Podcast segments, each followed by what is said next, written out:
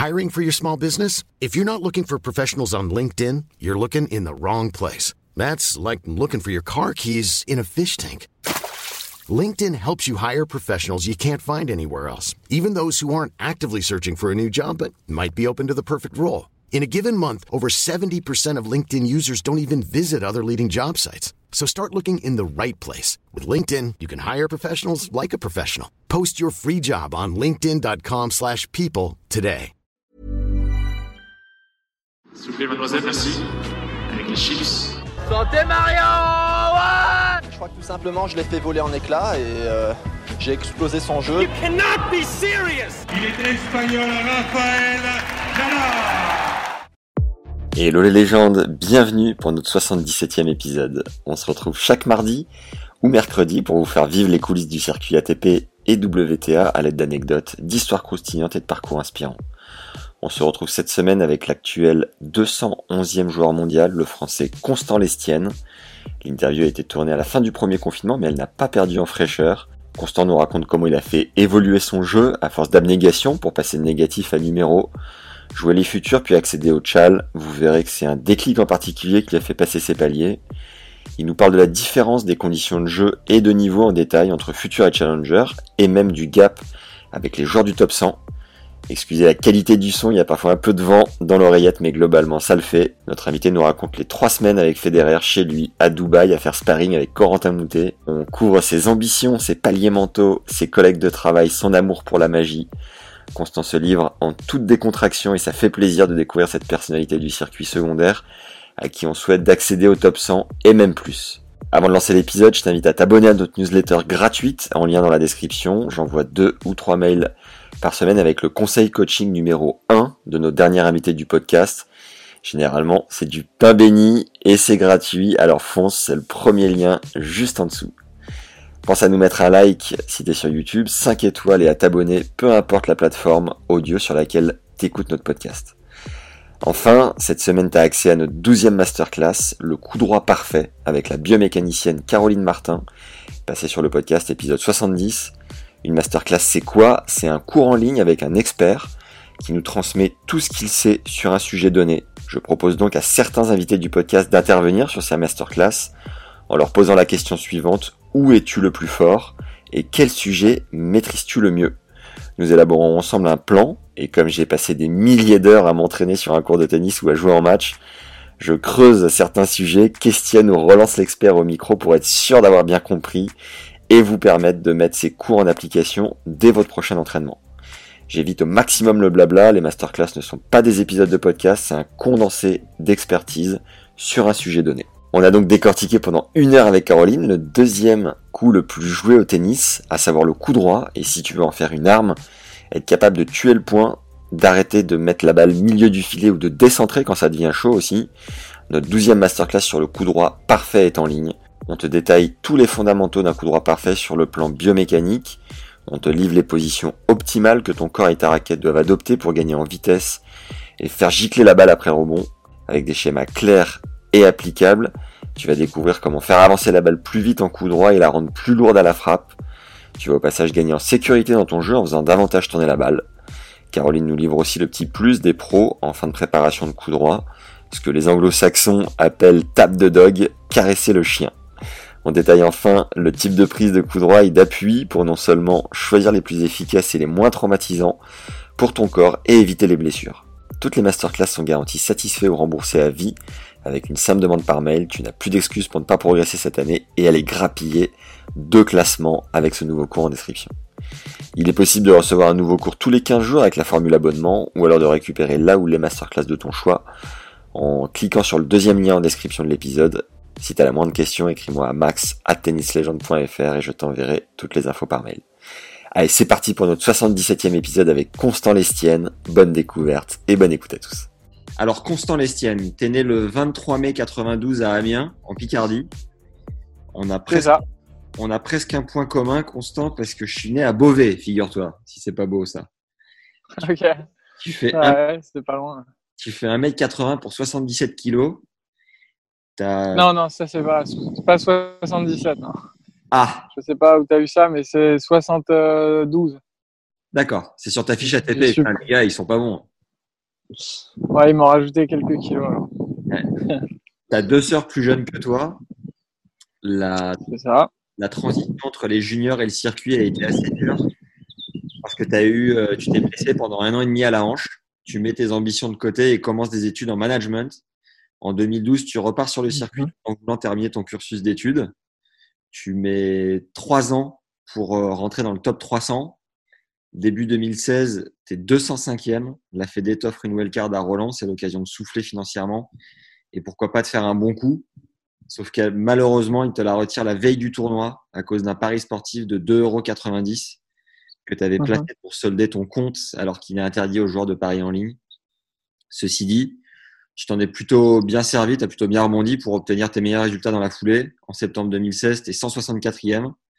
Et c'est à ce moment qu'intervient ta suspension. Euh, tu as pris 7 mois écarté du circuit et 10 000 dollars d'amende. Mais ta durée de suspension a finalement été réduite de moitié, c'est ça, non? C'est ça. Ouais. Et, euh, ton amende euh, a été compensée par des travaux d'intérêt généraux, non? La moitié. La moitié, d'accord. Tu redescends tu redescends 450e pour revenir plus fort. 142e à ton meilleur en janvier 2019. Tu as remporté deux challengers et cinq tournois futurs depuis tes débuts en 2012. Ta surface préférée est le dur. Ton coup l'amorti. On a d'ailleurs sorti quelques-unes bien placées contre Richard à Metz. J'ai vu une vidéo tout à l'heure. Tu fais un début de match incroyable. Et le tournoi que tu mets au-dessus des autres est Wimbledon. Roger t'a invité trois semaines à t'entraîner chez lui à Dubaï fin 2018. Tu es pour le PSG et tu as appris la magie dont tu es tombé amoureux en 2017 pendant une période de blessure. On te surnomme le chat pour ton relâchement sur le terrain. Est-ce qu'on doit ajouter quelque chose, Constant, à, à ton parcours jusqu'à. Non, c'est assez, assez complet. D'accord. Ça me paraît, ça me paraît, ça me paraît juste. Ceci dit, j'ai rien trouvé sur les jeunes et les juniors quel résultat euh, notoire Ouais, c'est normal, je, n'ai jamais joué les juniors, c'est pour ça. D'accord. J'ai jamais. J'étais chez moi, je faisais des, tournois adultes. je faisais pas de. J'ai jamais fait le circuit junior parce que j'étais pas du tout par de la fédération française. Donc euh, j'étais chez moi, j'allais à l'école et puis je faisais des tournois le, week-end comme euh, voilà comme normalement. Quoi.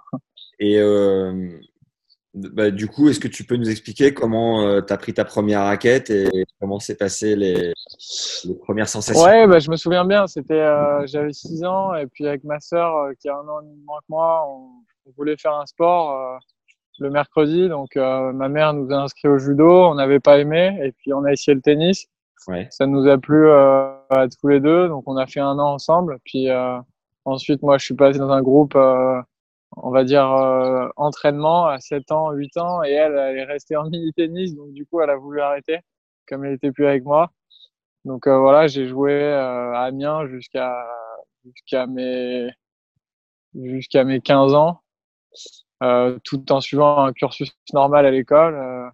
et puis ensuite, je suis descendu dans le sud de la France, à Nice, dans l'académie Charles Offray, à l'ISP Tennis Academy, à Sophie Antipolis. C'est maintenant euh, où il y a l'académie de Moratoglou. Ouais. Et puis je suis resté, euh, voilà, je suis resté deux ans là-bas et j'ai passé, j'ai passé mon bac par correspondance euh, en restant là-bas pour, pour bien m'entraîner. Et puis, et puis voilà. Après ça, j'ai eu une période un peu dure de blessure où j'ai voulu arrêter le, le, tennis à haut niveau. Ouais. Donc après l'académie, je suis rentré chez moi. Et puis, j'ai fait un, un, BTS Management des unités commerciales en école. Donc là, c'était 35, 35 heures semaine. Donc, je jouais plus du tout au tennis. Et puis, à 20 ans, euh, j'ai continué un peu à rejouer. Et, là, j'avais, j'avais le niveau euh, à peu près moins 15, moins 30. Donc, euh, j'ai quand même fait, continuer à faire des tournois. Et puis, j'ai essayé de faire quelques futurs. Et c'est un peu la galère, mais ça m'a, ça m'a donné envie. Et puis, voilà, c'est de là que c'est parti ma carrière professionnelle. Tu peux nous préciser ton évolution au classement français euh, de non classé ouais. Ouais, ouais. Alors non classé. Ensuite, euh, bon, je vais pas parler des intermédiaires, mais je vais faire les classements euh, parce qu'avant il y avait justement qu'un seul intermédiaire au mois de juin, mais maintenant je sais qu'il y en a plein. Je, sais même pas comment ça marche.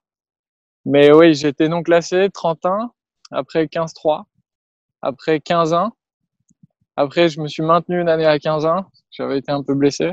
Ok. Après 3-6. Après 1-6. Après moins 4. Après moins 2. j'ai, pareil, j'ai été aussi blessé. Ouais. Après moins 4, je crois encore. Et après encore moins 4. Et après euh, promo ou moins 30 ou promo. À 17 ans, j'étais avec Gianni Mina, euh, euh, qui était aussi moins 4. On était les deux seuls moins 4 pour donner une idée de, du classement. Ouais. Euh, de ma génération, on était les, les deux au, au meilleur classement. Et puis à, à, à 15 ans, j'étais 3-6. C'est les seuls paliers que je me, que je me rappelle, mais dont je me rappelle. Donc, Mais t'étais, voilà, euh, t'étais dans les combien euh, français? J'étais toujours dans les, jusqu'à mes 16, 17 ans, j'étais dans les 15, 20 meilleurs, quoi. Ouais, dans les 15 meilleurs, peut-être. Et puis à 17 ans, je me suis rapproché dans les, dans les 3, 4 meilleurs, je dirais. Ouais. Et puis après, voilà, il y en a plein qui arrêtent. euh, c'est, c'est un peu, voilà, il y en a plein qui, après le bac, décident de, de, de faire des études. Donc on était un peu moins. Et puis moi, je, faisais partie de ceux qui ont, qui ont continué. Donc euh, après, voilà, en 92, c'était pas une génération très forte.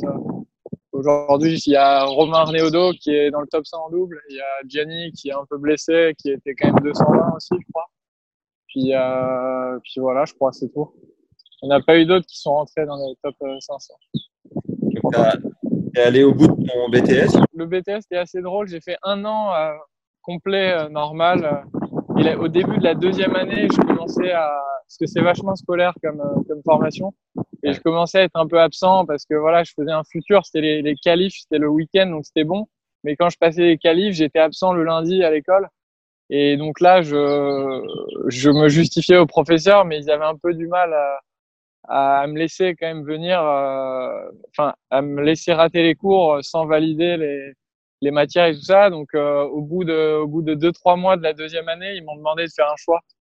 Donc, euh, j'ai, choisi de faire le tennis. Et donc, du coup, j'ai dû arrêter ma, ma formation. Mais par contre, ils m'ont dit que, comme j'étais sportif de niveau, c'est tout ce que j'avais fait était acquis et que je pouvais reprendre à n'importe quel moment euh, en, au cours de la deuxième année pour valider le, le diplôme. Mais j'ai pas, je l'ai pas validé. Et donc, pour euh, soigner cette blessure euh, à la hanche, t'as pas touché la raquette pendant plus d'un an, quoi. Ouais, c'est ça. C'est vraiment ça. C'est même plus d'un an, hein. un an et deux mois. Et euh, J'aime pas trop parler de ça parce que euh, voilà, mais je- en gros, oui, je pouvais, je pouvais, j'avais du mal à, je pouvais pas trop.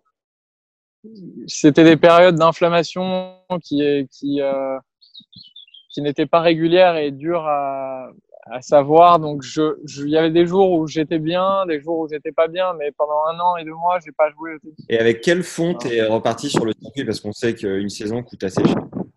Comment comment t'as subvenu à, à ces besoins? Bah, mine de rien, quand on joue les futurs en France, en étant français, ça coûte pas très très cher parce que moi, vraiment, à l'époque, je me souviens, euh, voilà, fallait prendre l'IPIN, c'était 60 dollars par an, il fallait euh, payer son billet de train et puis le- les hôtels, on se, on partageait les chambres. Donc c'était des hôtels en général qui valaient 60, 70 euros, donc ça faisait, ça faisait un petit budget, mais c'était pas, pas énorme. voilà, je me souviens, on faisait des économies. Je prenais jamais, j'avais pris un taxi, euh, je prenais les avions les, les moins chers et tout ça, mais j'avais, c'était galère. C'est sûr qu'on gagnait pas d'argent, mais j'avais pas le souvenir d'en perdre énormément. Je faisais le simple plus le double. Et voilà, mes parents, euh, si j'avais un problème euh, que je pouvais vraiment plus euh, faire de tournois, je sais qu'ils m'auraient aidé. Et puis à côté de ça, je faisais aussi des tournois français que je gagnais en général, où des tournois, il y avait quelques centaines d'euros à la gagne dans ma région, en Picardie, dans les Flandres, en Normandie. Et voilà, c'était avec cet argent-là que j'arrivais à financer les premiers futurs. Mais voilà, c'était pas des frais. J'ai jamais été en Asie, j'ai jamais été en Afrique, j'ai jamais été euh, aux États-Unis. Vraiment, je faisais que les tournois en France et puis j'essayais de surtout de me construire un bon niveau de jeu Ouais. qui ensuite allait me permettre de peut-être voyager en étant plus serein. Quoi. Mais au début, je, je sentais que j'avais pas le niveau me qualifier. euh, puis à chaque fois que je me qualifiais, je perdais au premier tour du tableau parce que les mecs étaient quand même plus forts. Donc euh, j'avais envie vraiment d'améliorer mon niveau et du coup, oui, je vais dire que ça coûtait pas très très très cher par rapport à ceux qui voyagent aux quatre coins du monde. Tu peux nous raconter ton tout premier point ATP Ouais, bah tout le monde s'en souvient de son premier point. Moi, c'était à Bressuire. j'étais euh, j'étais moins moins 15 je crois et j'avais eu un tableau de qualif de trois tours euh, vraiment dur. J'avais battu j'avais battu Thomas Giraudot qui devait être moins 15 aussi. J'avais battu euh, Baptiste Dupuis qui était numéroté, Ouais. euh, un gaucher. Et j'avais battu Sébastien Rocher qui était moins 30 aussi. Donc j'avais vraiment fait un bon tournoi de qualif. Et au premier tour euh, du tableau, j'avais joué contre Julien Dubaï, un, un Belge qui était 300, 360 à l'époque, Ouais. qui était tête de série 3.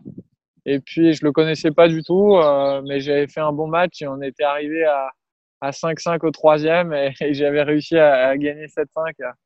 C'était vraiment cool euh, d'avoir pris ce premier point. C'était vraiment des bons souvenirs. Quoi. Je viens de Dubaï, j'ai fait un an à l'Académie Moratoglou euh, dans les Yvelines.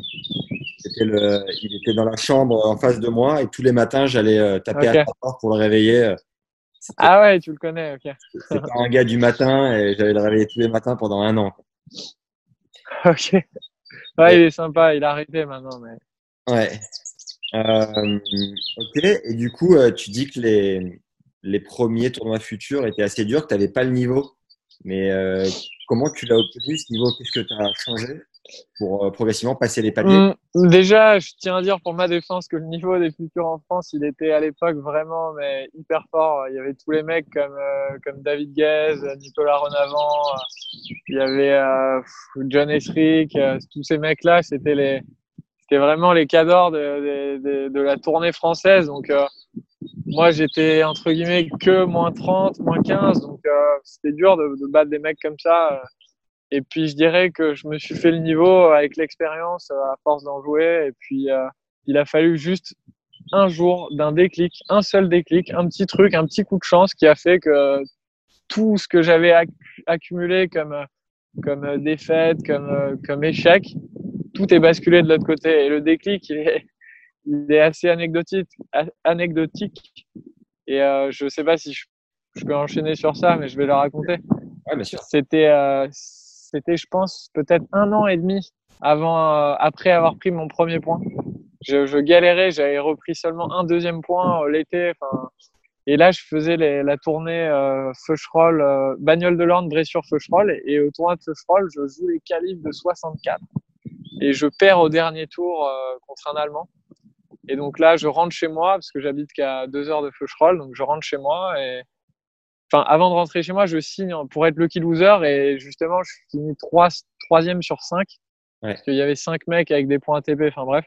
Et puis, euh, et puis, il se trouve qu'il y a un mec qui rentre direct parce qu'il y a un mec qui se retire du tableau. Donc, j'étais deuxième et puis le deuxième gars était là. Donc, euh, je lui demande s'il reste. Il me dit oui.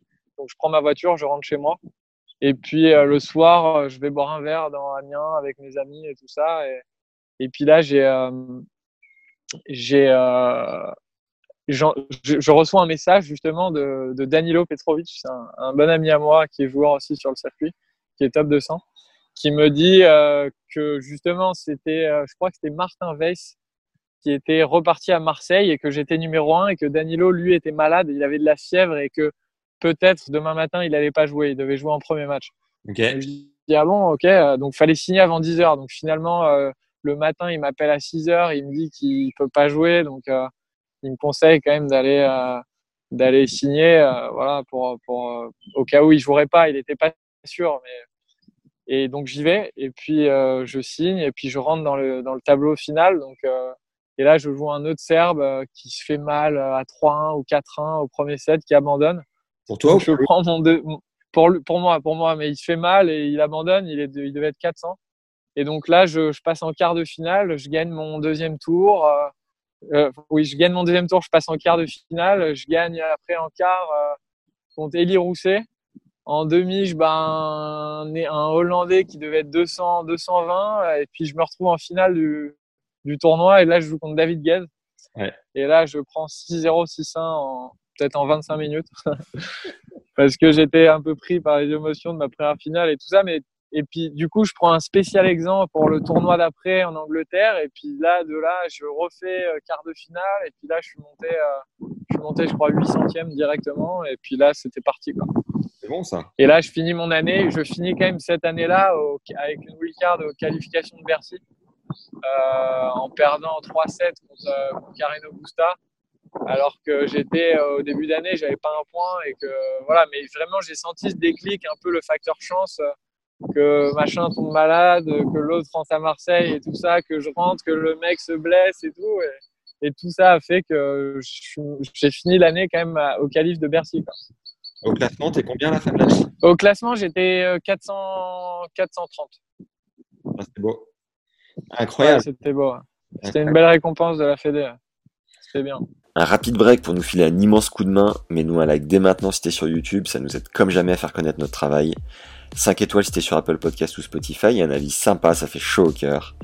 Abonne-toi à notre newsletter gratuite en lien dans la description. J'envoie deux ou trois mails par semaine avec le conseil coaching numéro 1 de notre dernière invité du podcast, ainsi que nos offres ponctuelles. Et si tu veux faire du deuxième coup le plus joué au tennis une arme, t'as accès à la masterclass sur le coup droit parfait avec la biomécanicienne Caroline Martin. Tu vas être capable d'orienter ton jeu autour de ce coup, de gagner en sérénité dans les moments chauds, en ayant un meilleur centrage à la frappe et être capable de tuer le point avec une plus grande vitesse et lourdeur de balle. Découvre ce cours très complet ainsi que sa bande-annonce sur le deuxième cours en description. C'est à la fin de ta première année sur le circuit, non, ça fait un an et demi. Ouais, ouais, ça, ouais, ça fait, ça fait peut-être deux ans, mais voilà, les années d'avant, je les considère pas vraiment comme aussi le circuit. Quoi. Je faisais, je faisais peut-être 10 futurs en France dans l'année avec, mon BTS sur le, sur le côté. Mais oui, c'était, on va dire, ma première vraie année de circuit. Là, je commençais à voyager en Espagne, en Italie et tout. Je commençais vraiment à, vouloir rentrer dans le top, dans le top 300. Quoi. Yes. Donc après, tu envoies ta, troisième euh, saison. Euh, ça s'est plutôt bien enchaîné aussi. Euh, 200, 205e, c'est ça? Non, non, il y a une autre saison. Donc la saison après celle-là, je stagne. Je fais, je fais deux finales en futur dans l'année. Je finis l'année 450 pareil. Donc il y a vraiment une année où je stagne. Et puis après, là, je, je, suis parti à Paris m'entraîner euh, euh, dans une autre académie euh, qui s'appelait euh, Players, okay. à rue et ma maison, avec Grégoire Barrère et euh, Jérôme Miserio et Victor Giramagin. On était quatre. Et puis là, on avec Greg. On... Comment? C'était tenu par qui? C'était tenu par euh, Franck Lemousse, c'était son nom, et il y avait euh, comme entraîneur, c'était Mathieu Rodriguez qui m'entraînait. Ok. Et, euh, et, avec Grégoire, on s'est tiré une bonne bourse cette année-là. On était tous les deux 450 et on est tous les deux montés, euh, montés 250, je crois, ou 260, un truc comme ça. Et puis, euh, puis voilà. Puis après, on, a, on est partis tous les deux à la Fédé, je crois, avec Greg. Et on a fini euh, tous les deux, pareil aussi, 160. Euh, Donc là, tu commences, enfin, tu bascules sur les challengers déjà depuis un petit moment. Ouais, voilà. Ouais. À partir de, de 300, euh, même un peu avant. En fait, je fais un gros coup à Saint-Brieuc où j'étais 400 et je fais qualifier demi.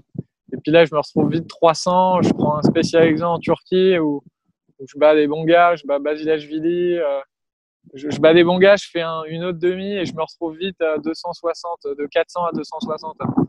J'ai jamais été dans les 300, je crois. C'est fait assez vite. Puis après, j'ai un peu stagné euh, jusqu'à d'un coup gagner un challenger euh, alors que j'étais 280. Bah, j'étais 270. Et puis j'ai gagné un challenger, euh, un 90.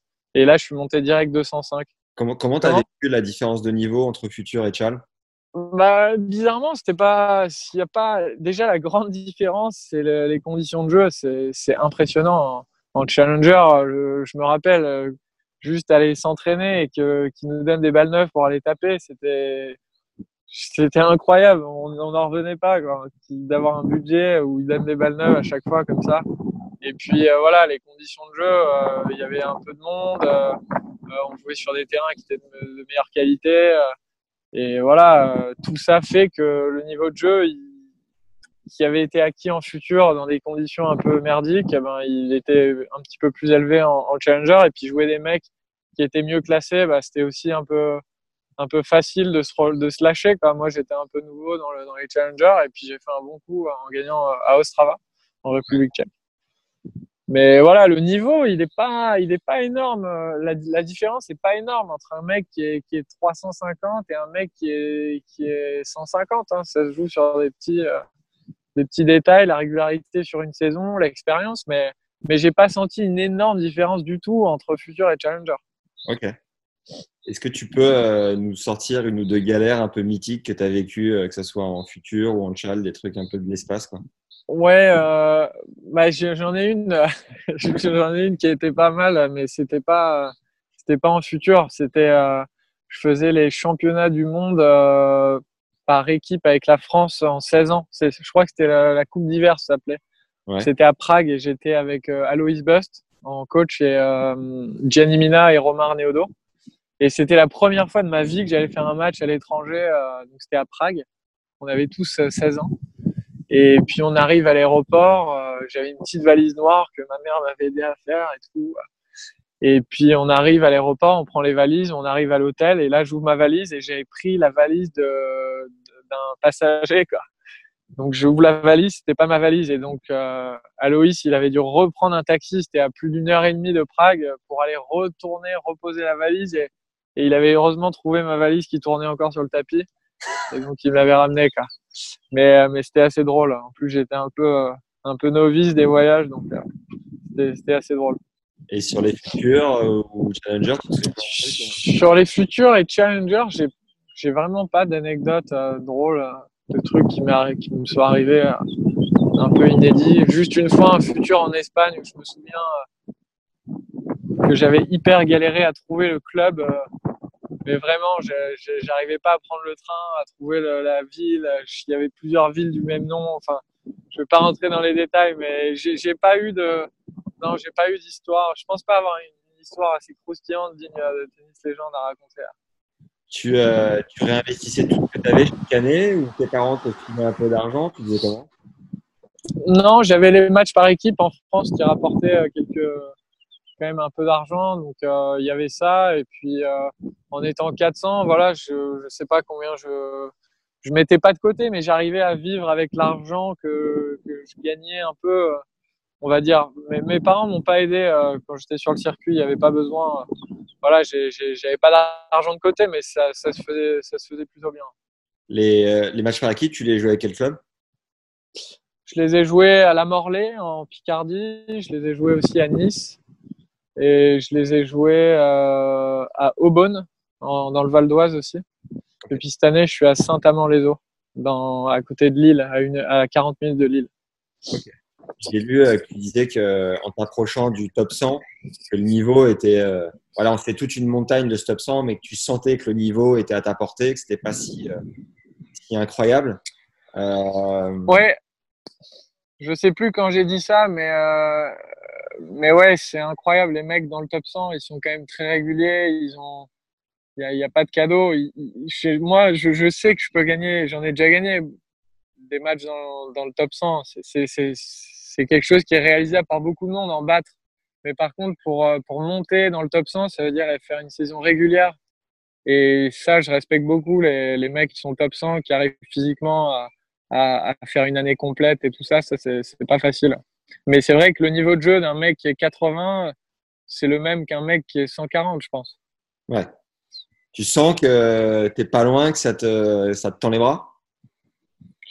Ouais, ouais, ouais, voilà, c'est ça. C'est juste ne pas être blessé, ne pas avoir de, de pépins physiques, euh, je pense. Et puis avoir confiance en soi, être prêt physiquement et avoir un petit déclic, un petit coup de chance. Ça arrive, euh, des mecs qui, on en a vu plein, des mecs qui étaient le loser, qui gagnaient un, un, ATP, ou des mecs qui, voilà, qui font un tournoi sur un nuage et que, qui leur permettent après d'être tableau à tel tournoi et, et enchaîner. Voilà, moi, je continue personnellement de, croire que, que c'est possible. Je, j'en suis pas loin, mais voilà, il faut, il faut persévérer dans, dans ce qu'on pense être le meilleur pour y arriver tu te donnes, euh, je sais pas, tu as un nombre d'années ou nos limites, tu penses pas du tout à une deadline euh, Ouais, quand j'avais 22 ans, je me disais, allez, je me laisse encore deux ans. Hiring for your small business? If you're not looking for professionals on LinkedIn, you're looking in the wrong place. That's like looking for your car keys in a fish tank.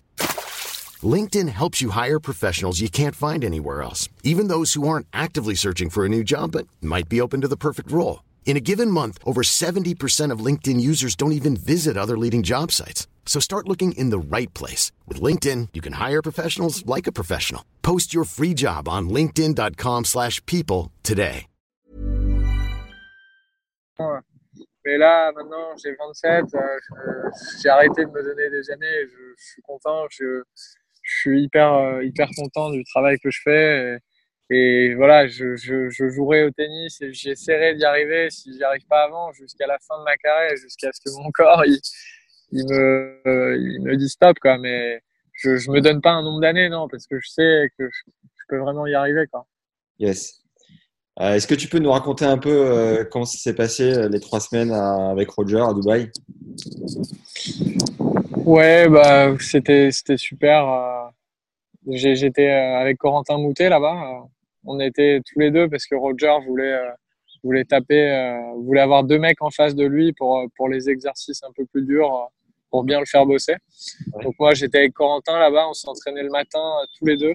Ouais. Juste Corentin et moi. On se faisait des sessions de 3-4 heures. Et puis l'après-midi, on jouait une heure et demie, deux heures avec Roger à deux à chaque fois. Je me suis jamais entraîné juste avec Roger. À chaque fois, on était à deux avec Corentin euh, face à lui. Mais c'était une superbe expérience. Roger, et c'est un mec qui est incroyable. Je pensais pas du tout que voilà qu'un champion comme ça pouvait être si gentil. euh, euh, et, voilà, Roger, il a, il a vraiment, il a, il a pris un peu de temps aussi pour pour me parler, euh, me parler de mon jeu, me donner quelques conseils de lui, euh, de sa carrière, euh, des moments un peu durs qu'il avait eu euh, quand il était jeune, qu'il était nerveux. Donc c'était vraiment hyper enrichissant euh, euh, d'avoir d'avoir côtoyé un mec comme ça. Enfin, tout le monde le connaît. C'est Roger, quoi. C'est c'est une légende vivante. Et, et, pour la petite anecdote, il y a ma, ma famille qui est venue euh, qui est venue là-bas. Enfin, ma mère et mes deux sœurs. Et puis elles ont rencontré Roger. Et Roger, il était adorable avec. euh, je, je, je prenais un peu de recul et je voyais Roger rigoler avec ma mère et mes sœurs. Il leur faisait des blagues et tout ça. Il est vraiment, il est vraiment incroyable, Roger. Je, je pensais pas. Et puis maintenant, du coup, je le connais un, un petit peu. Enfin, il me dit bonjour et ça me fait, ça me fait toujours bizarre, quoi. Parce que Énorme. c'est Roger, quoi. Et, euh, on peut cacher le micro. Et, euh, et, et Séverin et Lubitschik, Séverin Louti et Lubitschik euh, te filaient quelques conseils aussi? Ouais, c'est vrai, un petit peu. euh, Mais voilà, c'était quand même les entraîneurs de Roger. euh, Ils étaient super sympas. Mais non, ils me coachaient pas. Moi, j'étais, je suis allé tout seul là-bas. J'avais pas de, pas de coach. Vous partagiez euh, les repas, les déjeuners, les dîners ou chacun fait sa vie euh, en- Non, non, non. Chacun faisait sa vie. Ok.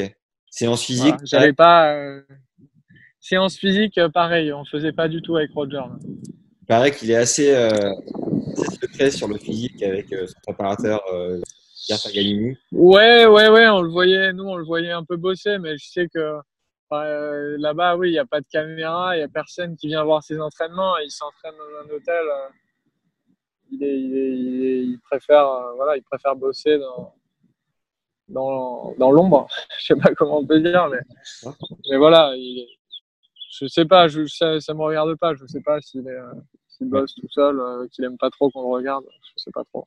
Et euh, comment s'est passé le rapprochement? C'est son agent qui t'a contacté ou c'est Mirka qui t'a appelé? Non, moi c'est non, moi c'est tout simplement la fédération euh, française de tennis qui m'a fait ce cadeau. euh, c'est Olivier Malcor qui m'a appelé pour m'annoncer cette bonne nouvelle début décembre. Comme j'avais fait une super saison, ils avaient considéré de de me faire ce cadeau-là en fait. Et Roger avait demandé deux Français, il n'avait pas demandé je veux Constant Lestienne et Corentin Moutet. Mais voilà, c'était, il a, je crois qu'il a dû demander à la Fédé. Et puis la Fédé a voulu récompenser euh, les deux joueurs qui avaient peut-être fait la meilleure saison. euh, je je sais pas exactement, mais on m'a proposé et j'ai accepté. Quoi. Tu m'étonnes. Qui t'a surnommé le chat sur le, sur le circuit? Je sais même plus, mais c'est vrai qu'on m'a beaucoup comparé à, à Monsieur Messire, qui, qui, qui était surnommé le chat, qui a fait demi à Roland Ouais. et qui jouait un peu relâché, un peu comme une comme une guimauve.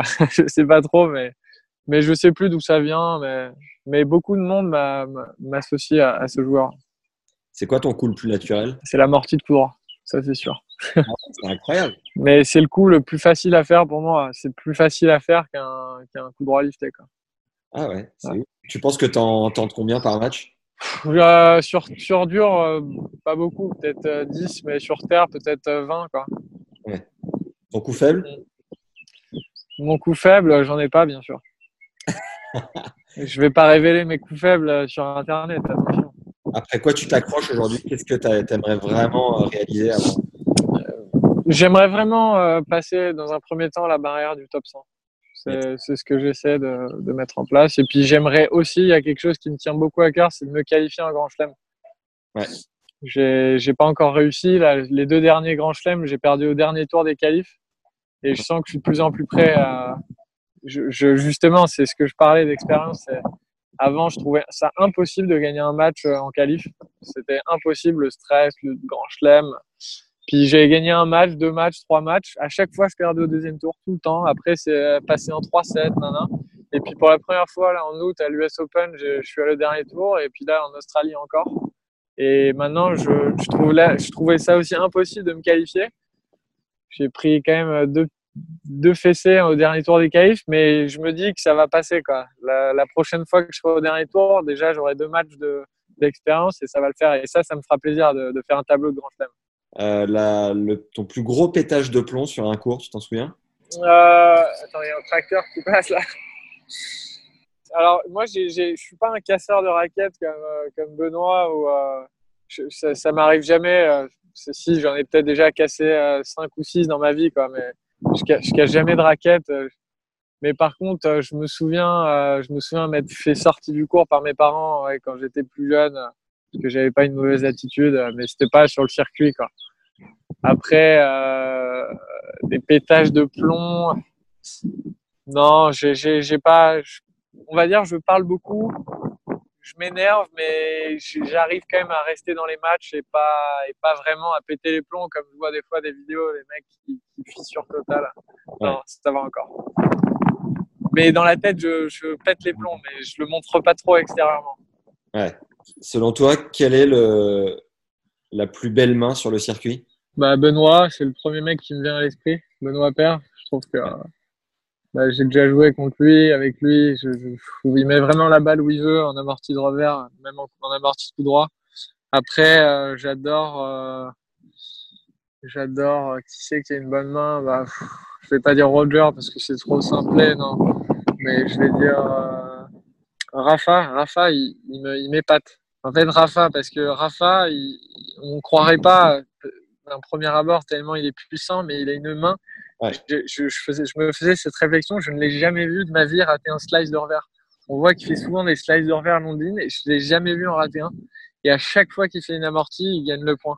Et ça, et les volets amortis aussi qu'il vient déposer, Rafa, il m'impressionne aussi. hein. Mais Benoît, voilà, c'est plus spectaculaire. euh, C'est voilà, c'est des rétros, des machins, c'est c'est magnifique. hein. Un épisode avec Fabrice Santoro qui me disait que selon lui, la plus belle main était peut-être Rafa venant de Santoro. C'est quand même euh, incroyable. Voilà, c'est ça, c'est ça. Donc c'est à dire que mes, mes analyses ne sont pas si terribles. Euh, Est-ce que tu as une sorte de mentor sur le circuit de, de gars qui t'inspirent, euh, dont tu essayes de prendre un peu exemple Euh, non, non, non. Non, non, j'ai pris un peu de, de, de- voilà, de, de tout le monde. Euh, j'ai- J'aime bien, il y a un mec qui me fait bien rire et que j'adore parler avec lui, c'est Stéphane Robert. Il- je sais qu'il aime bien lui donner des conseils aux petits jeunes et tout ça, d'expérience. euh, mais c'est pas du tout un mentor, non, non, j'ai pas de mentor. T'a, euh, t'as eu deux trois discussions avec lui qui t'ont débloqué des trucs ou? Non, pas débloquer des trucs, mais de voir comment il est, euh, comment il se comporte et comment il est, son approche par rapport au tennis, ça, ça fait toujours du bien, je sais pas, d'être avec lui, de parler avec lui. J'ai l'impression que ça, ça nous relâche et ça nous fait prendre, euh, prendre du recul. J'adore ce mec. Ouais, il est incroyable. Ouais. Euh, Est-ce que tu te souviens d'un jour où tu as été totalement injouable? Ouais, euh, bah, cette année, j'ai fait un match à Porto Rose euh, en quart d'un challenger, ou non, en huitième, contre, euh, contre un Italien, Matteo Viola, qui était euh, qui est 200e, contre qui j'avais perdu 6-1, 6-2 euh, quelques mois avant. Et là, j'avais j'ai gagné 6-0, 6-1 en, en 35 minutes. C'était pareil le soir, euh, de nuit. euh, j'ai l'impression que je pouvais rien rater. Tout ce que je tentais, ça passait. Quand il m'a serré la main, il était défait, mais il m'a quand même dit bravo. Mais je sentais, il, il comprenait pas du tout ce qui, venait de se passer. Il, il a vraiment pas compris. Mais voilà, ça arrive rarement quand même. Mais ça m'est arrivé quelques fois dans ma carrière. Mais le dernier en date, c'était celui-là, cet été à Porto. Est-ce que tu as une bête noire? Hum, j'ai pas la sensation d'avoir une bête noire. Juste, il y a, y a quelques mecs que j'ai eu du mal à jouer. Il y a David Guest que j'ai perdu six fois d'affilée avant de battre une fois. pour la première fois. Mais sinon, euh, il y a Elias Simmer que j'ai joué quatre fois, que j'ai perdu quatre fois, 6-4, 7-5 au troisième. Mais après, les mecs que j'ai tout le temps perdu, non, je crois pas. J'ai pas de bête noire, donc j'ai pas un mec où je me dis, ouais, c'est mort. Non. Quel a été la, plus grosse, le plus gros frisson que tu as eu sur un cours C'était où? Le plus gros frisson que j'ai eu, c'est la première fois que je me suis qualifié en ATP. C'était à Estoril. Euh, et, là, j'étais pas très bien classé. Je devais être, euh, je devais être 3 ou 400. Et, et j'avais battu Pedro Souza au dernier tour des cages devant son public au Portugal 7-6, euh, 7-6. Et j'avais jamais, ouais, là, me qualifier, de m'imaginer euh, faire un tableau d'ATP et tout. À la balle de match, je me souviens, il a fait un revers qui, qui, est sorti en longueur. J'ai vraiment, j'avais des frissons même là en le racontant. Ça, ça me rappelle des souvenirs, c'était trop cool. Et après, voilà, les deux fois j'ai gagné le Challenger, le, le, fait de finir une semaine en vainqueur, c'est, ça fait quand même plaisir aussi. Hein. Ton premier tour contre Gasquet à Metz, tu l'as vécu quand Est-ce que tu commences euh, méga agressif, tu mets que des. tu, le, tu le prends à la gorge. Ouais, ouais, bah mais là, voilà, c'était un match que je prenais vraiment. Euh, je, suis vraiment parti du début en me disant que j'allais le battre. Quoi. Je, je, me voyais bien le battre avec mon jeu. Euh, on s'était entraîné pas mal de fois ensemble euh, l'hiver au CNE. J'arrivais à lui prendre des sets et tout ça. Et, et je, et voilà, Richard, bah, j'ai eu une ouverture à 4-3, 0-30. Et, et puis finalement, bah voilà, l'expérience a parlé. Euh, j'ai raté un ou deux passings à 30 A, machin. Et puis au deuxième set, il a pris plus confiance et moi un peu moins. Mais, mais c'est vrai que Richard, je, je, savais ce qu'il faisait avec son revers, euh, ses coups pour croiser et tout ça. Et j'avais vraiment mis une tactique en place de, de, de, lui rentrer dedans. Et puis voilà, comme je jouais un mec qui était si bien classé, j'avais un peu euh, moins de pression que jouer un autre match. Donc c'est vrai que j'avais fait un bon match, mais malheureusement, il m'avait quand même battu. Est-ce que ça t'est arrivé de faire la bringue un peu sur le circuit? Mmh, Non, pas, non, pas énorme. Oui, ça m'est déjà arrivé d'aller boire des bières après avoir perdu, avoir perdu un match à l'autre bout du monde avec les mecs au tournoi. Voilà, on est toujours toutes, les semaines ensemble. Mais euh, par contre, oui, j'ai jamais fait des bringues à me coucher à, 6 heures du mat en tournoi et tout ça. ça c'est non, parce que j'allais pas à l'autre bout du monde pour, ça. Mais, euh, mais, voilà. Est-ce que tu penses qu'il y a un moment dans ton évolution que tu as pris euh, bah alors là, ça, c'est pas, c'est pas à moi de le dire. Si j'avais, si je, je, je, pense pas, après, j'espère pas surtout, mais, mais non, parce que tous les mecs, euh, voilà, qui sont, qui sont moins bien classés, euh, que je vois faire des futurs, je, je suis vraiment, suis en contact avec eux tout le temps et je sais où ils sont et que c'est dur et tout ça. Et, et voilà, moi, je je suis pas, je suis pas non plus un génie du tennis. Je suis, je suis que deux centièmes. Donc, euh, j'essaie de pas le boulard, tout simplement, parce que voilà, j'aime pas trop ça. Est-ce que tu te souviens de ton tout premier sponsor et ta toute première dotation de fringues, ce que tu as ressenti quand tu l'as reçu Ah ouais, alors là, je m'en souviens très bien. C'était grâce à Charles Offray. Il m'avait dégoté un contrat Adidas. Sur, euh, sur deux ans, j'avais 15 ans et quand j'avais ouvert les cartons et que je voyais des trucs Adidas emballés neufs et que je me disais que c'était pour moi, tout ça, c'était voilà, c'était incroyable. Et même encore aujourd'hui, quand j'ai des avis, euh, aujourd'hui je suis avec le coq euh, et quand je reçois des habits sous, sous blister, c'est, c'est, je réalise juste à quel point j'ai de la chance. Quoi. C'est stylé en plus le coq. Il, il vous file des, des, vêtements de ville aussi? Ouais, on a le droit vraiment à tout ce qu'on veut avec le coq. Bah, justement, il, il part du principe où, euh, voilà, si on peut s'habiller en ville euh, euh, le soir quand on va dîner au resto et tout ça, c'est bien. Et puis ils font des collections de, de, sportswear, ils appellent ça, qui sont quand même géniales, surtout les, les pompes qui sont, ouais. qui sont hyper cool. Quoi. Comment est-ce que tu essayes de rester fit là pendant le confinement? Bah, au début, je m'entraînais vraiment beaucoup euh, parce qu'on pensait tout se reprendre dans six semaines, euh, au bout de six semaines, mais finalement, voilà, on sent qu'on va pas reprendre tout de suite. Donc, euh, pour l'instant, je reste juste fit, on va dire. Je fais, je fais deux heures de sport par jour. Je vais faire, je vais, je vais courir deux fois par semaine. Et puis voilà, je fais des abdos, un peu de muscu du haut, un peu de muscu du bas. Et c'est tout, quoi. Mais je, je, je, fais le minimum pour rester fit et pour être prêt à m'entraîner quand, quand on aura plus de visibilité sur la date de reprise. Quelle utilisation tu as des réseaux sociaux et combien de temps tu passes par jour, tu penses, depuis?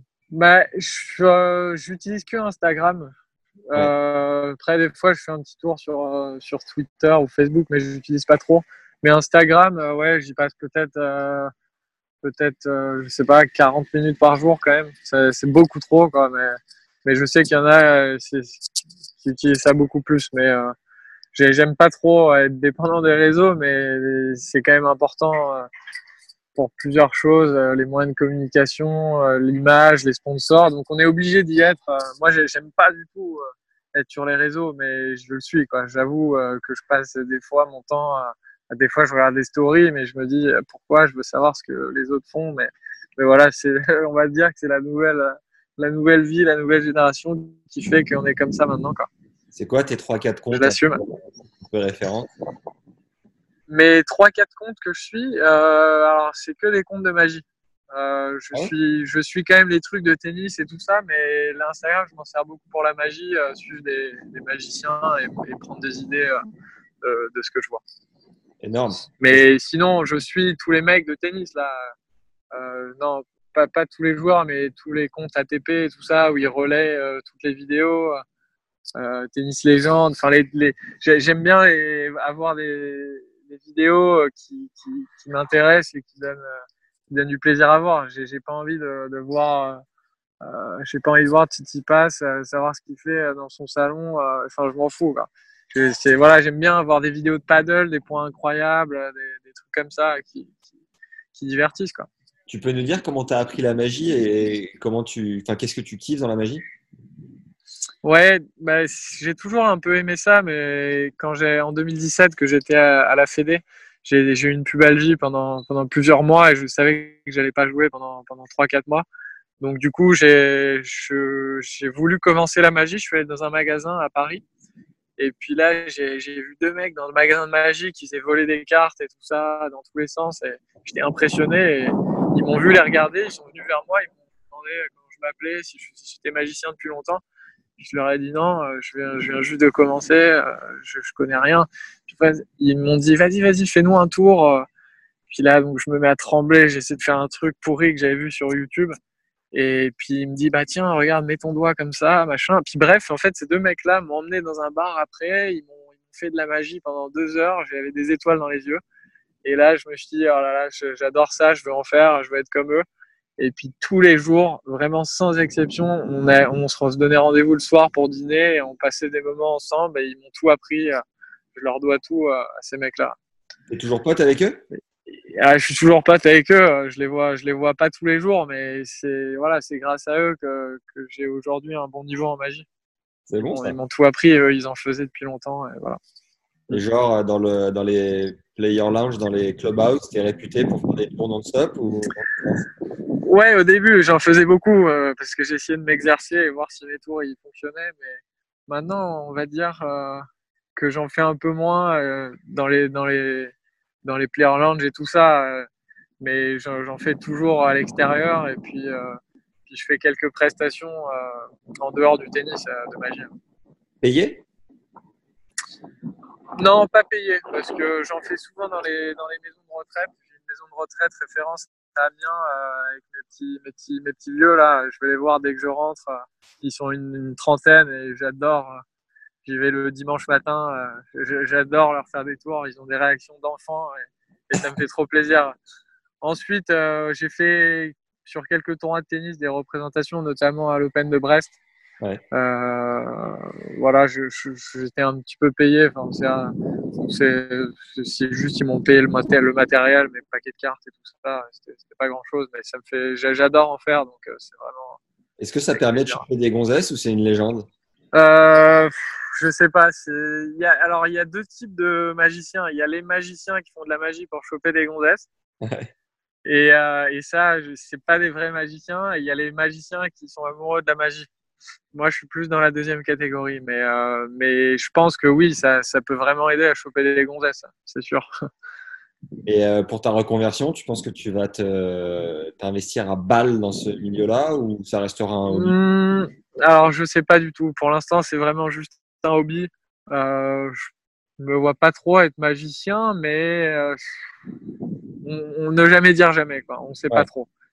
Mais ça me déplairait pas. Ça me déplairait pas de, de, de rester, par exemple, dans le tennis, à faire des événements euh, de magie. C'est- Mais, mais on ne sait pas ce qui va se passer dans les années à venir. Il peut se passer tellement de choses, donc je prévois rien pour l'instant. Je ne sais pas encore. En, en préparant ta présentation, euh, j'ai vu euh, que tu avais appris la magie. Je t'ai demandé si tu pouvais prendre un truc, mais je, je pense pas que tu aies quoi que ce soit sous la main là. Ouais, non, là, il y a, il y a du vent. euh, là, il y a du vent. J'ai un paquet dans ma poche, mais ça, va- ça va ressembler à rien. En plus, mon, mon iPhone, il est... je ne sais pas si je peux le faire tenir pour que ça, ça, ça ressemble à quelque chose. Je Oh, pense qu'il vaut mieux, vaut, mieux, vaut mieux pas une prochaine. Une prochaine. J'ai quelques questions de fin pour terminer l'interview. Si le tennis n'avait pas existé, tu penses que tu aurais fait quoi? Je pense que j'aurais fait médecine. Euh, mon, père est, mon père est médecin et, j'étais passionné par la, par la médecine, enfin, tout ce qui m'a appris, euh, le corps humain, les os, tout ça. Et, et je, voulu, je voulais être radiologue euh, quand j'étais petit. Mais, euh, mais voilà, le tennis a pris la place. Je me suis pas vraiment posé de questions après. Quelle est l'expérience la plus incroyable de ta vie? L'expérience, euh, bah, je vais dire euh, avoir joué deux semaines et demie avec Roger. Ouais, Parce que je sais pas quoi dire quoi d'autre. C'est pas, c'est peut-être pas la, la réalité, mais, mais c'était une expérience de fou. Le plat que tu cuisines le mieux? Hamburger maison avec patates douces en frites. Trois. Euh, est-ce que tu as un livre Est-ce que tu bouquines un peu Et si oui, est-ce que tu as un livre qui a marqué ta vie? Non, je bouquine pas, pas du tout. Ok. Un film euh, référence? Euh, Pearl Harbor. Le concert le plus ouf auquel tu as assisté? Jamais été à un concert de ma vie. C'est très triste. Euh, Est-ce que, Désolé. est-ce que tu pratiques la méditation? Non. Tu fais appel à un préparateur mental? Non. Non plus, tu n'as jamais trop euh, voulu. euh, Non plus. Si, si, j'ai déjà essayé, mais ça ça n'a pas trop accroché. Mais j'y pense de plus en plus. Je pense que ça peut vraiment m'aider, mais j'ai j'ai pas, j'ai pas rencontré euh, les bonnes personnes, je pense, encore. Ok. Quelle est la plus grosse période de doute de ta vie? Euh, bah, quand j'avais, quand j'ai été blessé longtemps à 17 ans et que je suis retourné euh, en première euh, au lycée et que je je joue plus au tennis, là, je me suis vraiment remis en question, euh, savoir si j'allais vraiment pouvoir jouer au tennis. Ouais. Et là, j'étais, je doutais, quoi. Et euh, Voilà. ton toi d'aujourd'hui dirait quoi à, à ton toi de ce moment-là pour le réconforter un peu et lui dire que ça va le faire Il va pouvoir Ouais, il lui dirait, il lui dirait que, que voilà, faut pas que 17 ans c'est jeune et qu'il y a toute la vie devant pour euh, pour euh, pour s'entraîner, pour réfléchir, prendre en maturité et pour se lancer et faire des bons choix. Donc euh, ça sert à rien de, de faire de douter à 17 ans parce que 17 ans c'est encore très très jeune. Est-ce que tu aurais un conseil numéro un euh, d'un coach qui te revient euh, relatif à, ta carrière sur le circuit Non, non, j'ai pas de de coach de, de conseils qui me reviennent euh, précisément en tête. Ok. Est-ce que tu as une citation que tu aimes bien? Qui ne tente rien à rien, j'aime bien cette citation. Tu tentes beaucoup du coup? Ouais, ouais, je tente beaucoup d'amortir. Est-ce qu'il y a une personne que tu nous recommandes, que tu nous recommandes d'avoir sur ce podcast euh, que tu juges assez intéressante pour parler tennis et que tu pourrais nous aider à avoir? Non, je pense que vous serez meilleur que moi pour, euh, pour du recrutement. euh. Je, je sais pas qui serait vraiment intéressant, je vais réfléchir à ça. Il y a euh, Alex Sidorenko qui t'a coaché un peu. Ouais, bah, il me coach toujours, Alex. euh, on bosse ensemble. euh, on bosse toujours ensemble euh, depuis, depuis un an. Ok. Est-ce que tu pourrais éventuellement nous Ah. mettre en contact? Ouais, ouais, ouais, il serait d'accord. Il, il serait d'accord, Alex. Je vais lui en parler. Bon, bah trop bien. Qu'est-ce qu'on peut te souhaiter, euh, Constant euh, Le truc le plus dingue qu'on puisse te souhaiter pour terminer? Me qualifier, euh, que Roland ait lieu cette année et de m'y qualifier. Alors là, Yes, c'est improbable un peu, mais bon. Pas de me qualifier, mais que ça ait lieu. J'espère profondément que ça aura lieu. Je suis content que ça a été décalé et qu'on a peut-être une chance de le faire, mais avec la situation, on n'est pas, on n'est pas sûr que ça, ça ait lieu. Yes. Bah écoute, c'est Voilà. tout ce qu'on te souhaite. Merci beaucoup d'avoir pris le temps. Merci d'avoir joué le jeu. Et, euh, De rien, de rien, avec plaisir. Bon, merci Max, on se tient au courant dans tous les cas. À la prochaine. Allez, ciao Max, ciao, ciao. Merci d'avoir suivi cet épisode avec Constant jusqu'au bout et merci au chat du circuit pour sa fraîcheur. Mets-nous 5 étoiles et un commentaire sympa, j'adore te lire chaque semaine et ça permet de mieux référencer notre travail, donc de le faire connaître à d'autres personnes. Tu l'as compris, ton commentaire a une grande utilité pour nous, donc prends ta plus belle plume et donne tout. Mets-nous aussi un like si t'es sur YouTube et 5 étoiles sur Apple Podcast ou Spotify. Tu peux envoyer un message à Constance sur Instagram pour le remercier d'avoir pris le temps de témoigner pour nous et nous taguer en story aussi au moment où tu écoutes le podcast. Ça nous aide à faire connaître ce contenu et à faire connaître aux gens qui te suivent euh, la chaîne de podcast. T'as accès à notre douzième masterclass sur le coup droit parfait si tu veux faire du deuxième coup le plus joué au tennis une arme.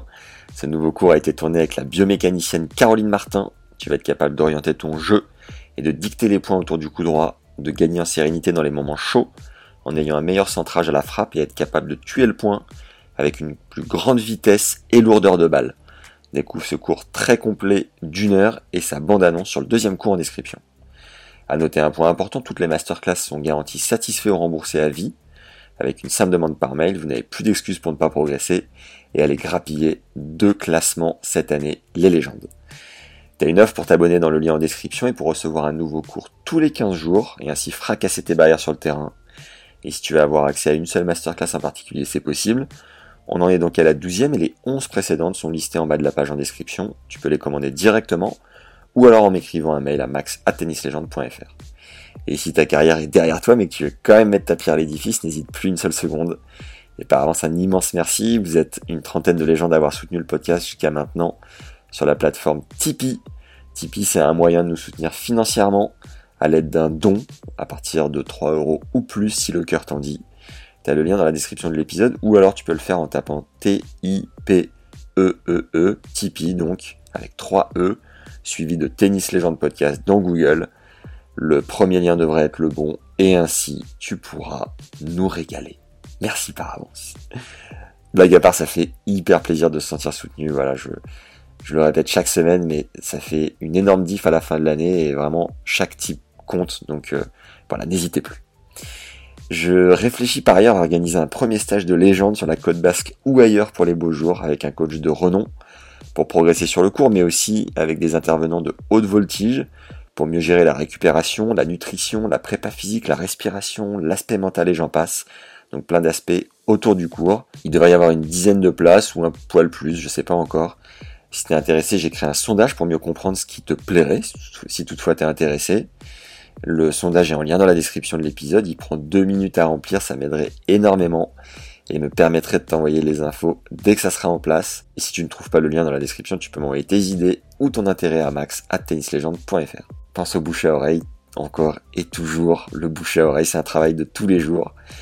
Chope des téléphones dans le métro, dans le bus, dans les boîtes de nuit qui ont réouvert et abonne les gens de manière compulsive. Au moins 3 par jour et 5 ou 6 à chaque soirée. Si tout va bien, on sera quelques millions sur cette chaîne d'ici un an ou deux. Ne lâchez rien. Et enfin, si tu as des idées sérieuses de partenariat ou autre, n'hésite pas à m'en faire part sur LinkedIn à Max Zamora ZAMORA ou sur Insta à Max underscore Zamora ZAMORA underscore TL. Je réponds à tout le monde avec grand plaisir. Voilà, c'est tout pour aujourd'hui. Merci d'être encore là. Tu es vraiment une légende, il n'y a pas à dire. Merci pour les bonnes ondes. Prends soin de toi et à très vite. Ciao.